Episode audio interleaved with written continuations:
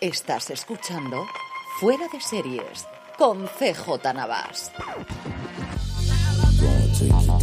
Bienvenidos a Streaming, el programa diario de Fuera de Series en el que un servidor, CJ Navas, te trae las principales noticias, trailers, estrenos y muchas cosas más del mundo de las series de televisión. Edición del jueves 12 de mayo. Vamos allá con las cositas que tenemos. Lo primero, un poco de industria para meter más sal en la herida de Netflix. Disney Plus ha superado las expectativas y ha añadido 7,9 millones de suscriptores, casi 8 millones, y ya alcanza la cifra de 137,7 a nivel global. Cierto que está todavía lejos de los 200 y pico que tiene Netflix, pero como os digo, cuando uno le va mal y al otro le va bastante bien, pues las comparaciones son absolutamente odiosas. Disney presentaba los resultados globales de todas las compañías, además de eso añadía 300.000 suscriptores de Hulu en Estados Unidos, cuando su futuro está bastante, bastante discutido, si finalmente lo van a integrar dentro de Disney Plus y tener una suscripción única, SPN Plus, que es la plataforma que tienen de deportes, que yo utilizo habitualmente y la verdad es que tiene muchísimo contenido, tiene un millón más y luego pues parques que poquito a poco se van volviendo a abrir, los cruceros y el resto de cosas que tiene la compañía del ratón. Y el resto cositas de aquí de España. Cristo y Rey, la apuesta de Antena 3, la apuesta de Daniel Ecija para acercarnos al mundo del circo real y del circo mediático que siempre persiguió a la relación entre Ángel Cristo y Bárbara Rey. Comienza su rodaje, ya ha mostrado el equipo de Good Mood y el equipo de Antena 3 la primera imagen con un Jaime Lorente que podría estar aquí o en Miami Vice o en cualquier otra cosa. Aquí mira que me gusta este hombre y la verdad es que da totalmente el pego de la imagen que tenemos de Ángel Cristo, bastante más guapo, eso también es cierto y Belén Cuesta metida en la piel de Bárbara Rey, pues la verdad es que da bastante más el pego de la idea que tenía inicialmente yo. No sé si llegaremos al extremo de lo que hemos tenido con Pamela Anderson en Pamitomi recientemente. Habrá que ver alguna de las imágenes.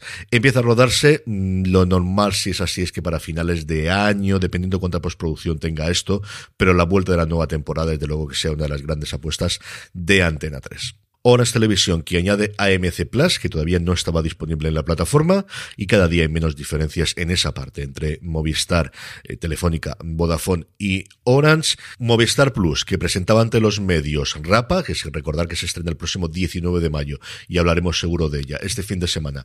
En Fuera de Series, el 19 de mayo, por cierto, se estrenan todos los episodios, no uno en uno como últimamente estaba haciendo Movistar, sino los seis episodios de golpe que han vuelto al modelo de Netflix con todo el mundo está cambiando. Y por último, la noticia que estaba revolucionando un poquito el Twitter seriéfilo ayer es que tenemos el nuevo proyecto de Javier Olivares, un proyecto por ahora sin plataforma con Black Box que nos va a llevar la historia de Dynamic, la compañía de videojuegos de los años 80 que toda la gente de mi generación recordará con tanto cariño, que tiene un historión, aquellos que sabemos cómo fue aquella época dorada y loquísima y un poquito la personalidad de los hermanos Ruiz, que fueron los dueños y los creadores de Dynamic, desde luego que tiene una serie y varios libros y varias novelas. De hecho, la serie se va a basar en el libro de Jesús Martínez de Bas, La historia de Dynamic, que hizo en colaboración con los hermanos Ruiz. Como os digo, a día de hoy no tiene plataforma. Salió una noticia en Deadline. Yo creo que esto es fundamentalmente para que se conozca en el mundillo y para que sea más sencillo poder hacer un pitch. Pero bueno, pues a ver qué evolución tiene y qué es lo que tenemos en el futuro. Y bueno, saber lo siguiente que tiene Javier Olivares después de un tiempo desaparecido, desde luego, de los focos y de la producción de las series. Trailers. Por fin tenemos el trailer de la segunda temporada de Physical. A mí, como sabéis, me gustó muchísimo y creo que esto es la minoría la primera temporada. Rose Byrne, a la que yo le tuve muchísima manía en Daños y Perjuicios, en Damages, con el tiempo cada día me gusta más. En esta segunda temporada parece que se centra mucho más en su personaje, los secundarios que funcionaron también en la primera, menos en el pesado del marido, que toda la parte política suya quizás era lo más aburrido que tuvimos en la primera. Y aparece sin un antagonista, si alguien con el que compartir pantalla, que es Murray Bartlett, recién salido de su papel maravilloso el año pasado en The White Lotus, que va a hacer pues del icono del al que ella se quiera aparecer, al que el personaje de Rose Byrne se quiera aparecer. Son dos minutitos de tráiler como suele ser habitualmente en Apple TV Plus. Acercarlos a verlos si no lo habéis visto porque vale mucho, mucho, mucho la pena. Estrenos, ninguno. Nos dan un poquito de respiro las plataformas. Mañana, viernes, tendremos unos cuantos hasta seis. Así que hoy jueves, pues a ponerse al día o a ver deporte o a lo que corresponda que podemos descansar. Y por último, la buena noticia del día, volvemos a las Islas Canarias, volvemos en concreto a Gran Canaria, y es que han concluido la nueva edición, la decimoséptima de Animayo, el gran evento de la animación, desde luego en España, con una repercusión internacional cada día más interesante. Tengo muchas ganas de poder acercarme un año, pero es cierto que las fechas siempre son complicadas para mí poder acercarme. Y ha concluido con una gran noticia, y es que Animayo ya servía como preseleccionador de los Oscars, ya uno de los cortos ganadores iba siempre directamente a la preselección de los Oscars, y este año ha añadido una segunda nominación.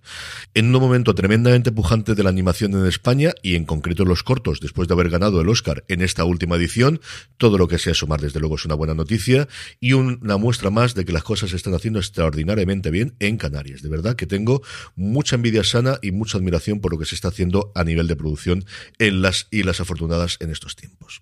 Con esto terminamos por hoy. Gracias por escucharnos. Podéis seguirnos como siempre en redes en Fuera de Series, leer mucho más contenido en series.com. Gracias por escucharme y recordad, tened muchísimo cuidado